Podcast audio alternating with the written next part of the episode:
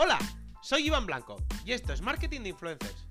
Un programa perfecto para todo tipo de profesionales, desde aspirantes a influencers, pasando por influencers, creadores de contenido, marcas, emprendedores y por supuesto todo tipo de profesionales del marketing. Aquí desterraremos mitos y prejuicios que existen contra este sector. Explicaremos cómo llevar estrategias de marketing de calidad trabajando con ellos y hablaremos de temas de actualidad. No olvidéis suscribiros en cualquier plataforma de podcasting para estar atentos a nuevos episodios y dejar 5 estrellas si me escucháis desde Spotify. Abrocharos los auriculares, que comenzamos.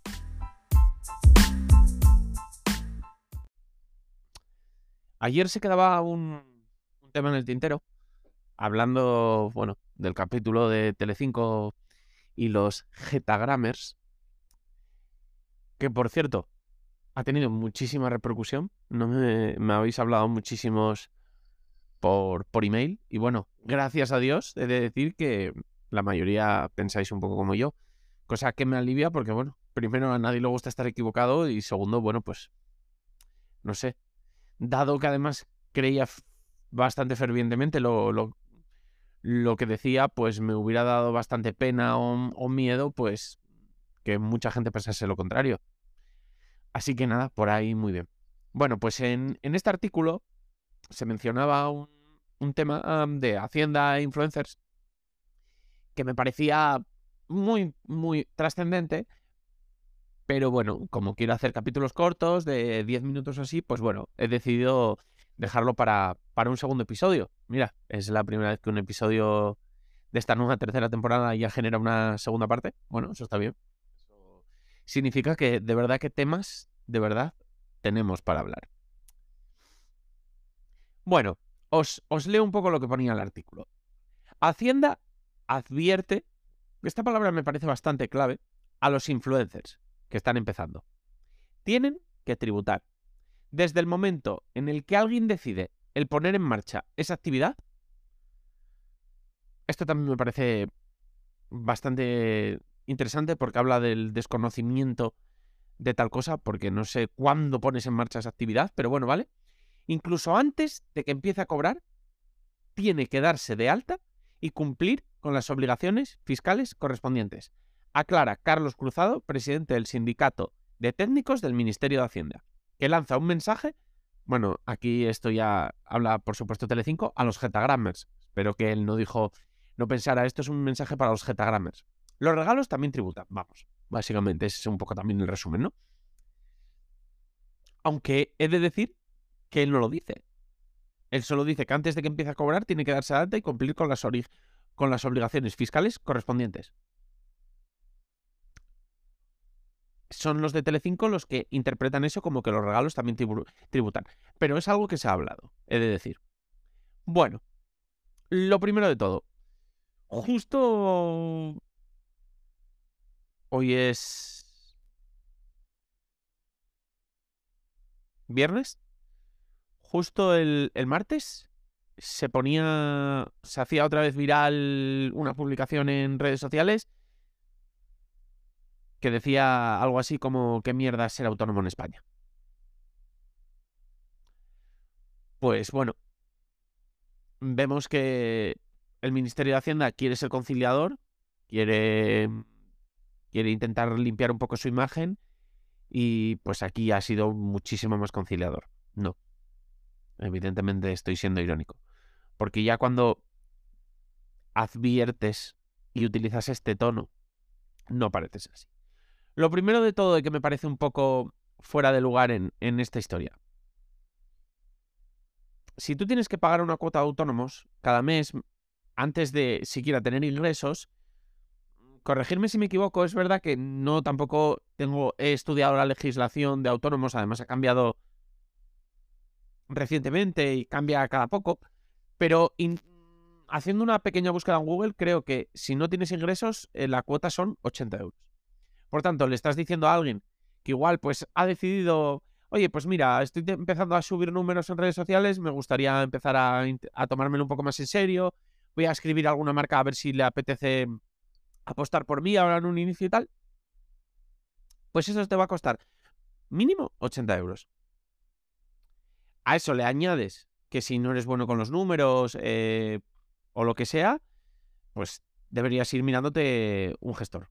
O tienes que invertir tiempo de intentar ser influencer en, pues digamos, hacer todo este tipo de trámites burocráticos cuando todavía no has iniciado tu, tu actividad o por lo menos la parte de la actividad grata que es recibir una prestación económica por ello. Luego, por supuesto, pues evidentemente, ¿quieres empezar de influencer? Pues sería interesante invertir en ti, es decir, pues invertir en, educación, invertir en material, un móvil, una cámara, un, micro, invertir en, en tiempo, es decir, pues quitarte o tiempo de trabajar, reducir tu jornada si ya estabas trabajando, o dedicar tu, tiempo libre a eso, dedicar dinero a creación de contenidos, es decir, pues a hacer planes, o a comprar determinadas prendas de ropa, o a hacer recetas, o lo que sea. Porque al final, para crear contenido, muchas veces te supone un gasto. Ya sea un viaje, ya sea ropa, ya sea ingredientes si estás haciendo una receta, ya sea lo que sea. Y si de repente empiezas a tener un poco más de éxito y al alguna marca considera... Eh, bueno, eso, considera, considera apostar por ti, porque, bueno, le gusta tu trabajo o lo que sea, pues se interpreta, y hay bastantes voces hablando de ello, que quieren que, pues, lo que te regale, ya sea un plan, ya sea un servicio, ya sea un producto, pues que pagues, pues, lo que viene a ser el, el IVA de, dicho de dicho regalo, digamos entre comillas. Es decir, si a todos los gastos ya que estamos incluyendo, incluimos uno nuevo. ¿Tiene sentido? Sí, sí, a ver, por supuesto, económicamente, evidentemente nadie puede negar que, tenga, que no tenga sentido. Evidentemente, pues no le podemos decir nada, pero realmente, ¿esto resulta atractivo? O sea, ¿resulta atractivo querer ser influencer bajo estas condiciones? ¿Anima a serlo? No sé, ¿apetece con estas condiciones intentarlo? No sé. Porque al final pensemos que alguien que decide ser influencer es una persona que sin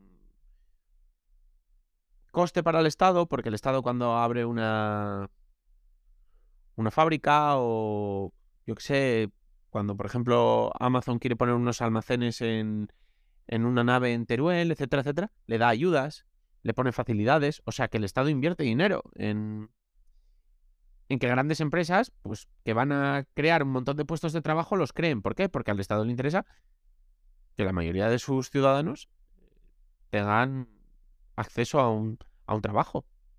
Entonces, alguien que se saca un trabajo de la manga desde su casa o, o con su móvil, ¿por qué no ponerle, ponerle facilidades, darle libertad al principio, apoyarlo, dejarle un poco de, no sé, de cancha, un pri, una, no sé, que pues no meterle presión al principio, intentar, ya no digo ayudas, ya no digo, porque bueno, ya igual estaríamos hablando de algo muy utópico, pero por lo menos intentar no, no que que ya la, los gastos que pues le, le, va a suponer la actividad, no intentar tú meterle, meterle más, más que nada por, por, por su supervivencia, porque lo que te interesa es que, primero, que mucha más gente lo intente, y segundo, que de esa gente que lo intente, que la mayor parte de la gente, por, por menos trabas en su camino, llega a buen puerto. Y luego además que vamos, vamos a, hacia, el, hacia otro lado. Al final pensemos que cuando luego eh, saltó la polémica de los youtubers, por ejemplo, que se, que se iban a Andorra, algo que, bueno, evidentemente puede ser respetable porque cada uno puede hacer lo que quiera con su vida, pero bueno, mucha gente lo criticó y, tenían, habían grandes razonamientos para, para criticarlo, evidentemente. Pero realmente el Estado tiene que ser conciliador, no, no agresivo, ¿no? Para, para evitar este tipo de cosas. Entonces, si el Estado cuando estás empezando es así contigo, es tampoco, digamos, amigo, no es más lógico y que las consecuencias cuando alcanzas el éxito, si al final lo alcanzas o alcanzas, me, bueno, una mejor posición económica que, te quieras ir, porque no tienes ningún tipo de simpatía hacia el Estado y hacia el trato que recibiste, e incluso acumulas rencor hacia ello, no sé. Es un poco lo, lo, lo que me lo que me genera esto. Y me, me da pena porque al final, pues, tratar de, hacer cosas, pues debería ser, pues, no sé, como, como en el colegio, que cuando al final, pues, había dos formas de, de intentar tratar a un niño que, bueno, pues intentaba hacer algo distinto, que era, pues, o anular cualquier tipo de creatividad y decirle que se ciñera a lo que le habías mandado, o, no sé, empujarle un poco a, a explotar esa creatividad y ver hacia dónde, hacia dónde podía llegar. Y normalmente, pues, si llegaba a buen puerto, pues al final todos ganábamos. Entonces, no sé, no sé, me, apena bastante, me apena bastante la, la forma de hacer las cosas, me, me frustra y, y creo que, bueno, es una oportunidad perdida y me gustaría poder transmitírselo a alguien que de verdad pudiese cambiar este tipo de decisiones. Y bueno, esto es un poco lo que pienso. Dos noticias bastante negativas, yo creo, a nivel influencer marketing una parte o un sector de la población, que son los medios de comunicación y que es el Estado. Para acabar esta semana, y bueno, pues nada, eh, me gustaría saber qué pensáis vosotros y nada, os, os insto a que continuemos la charla si queréis por mail, ya sabéis, hola arroba marketinginfluencers.com. Y nada, ya es viernes, así que nos vemos la semana que viene. Así que nada, adiós.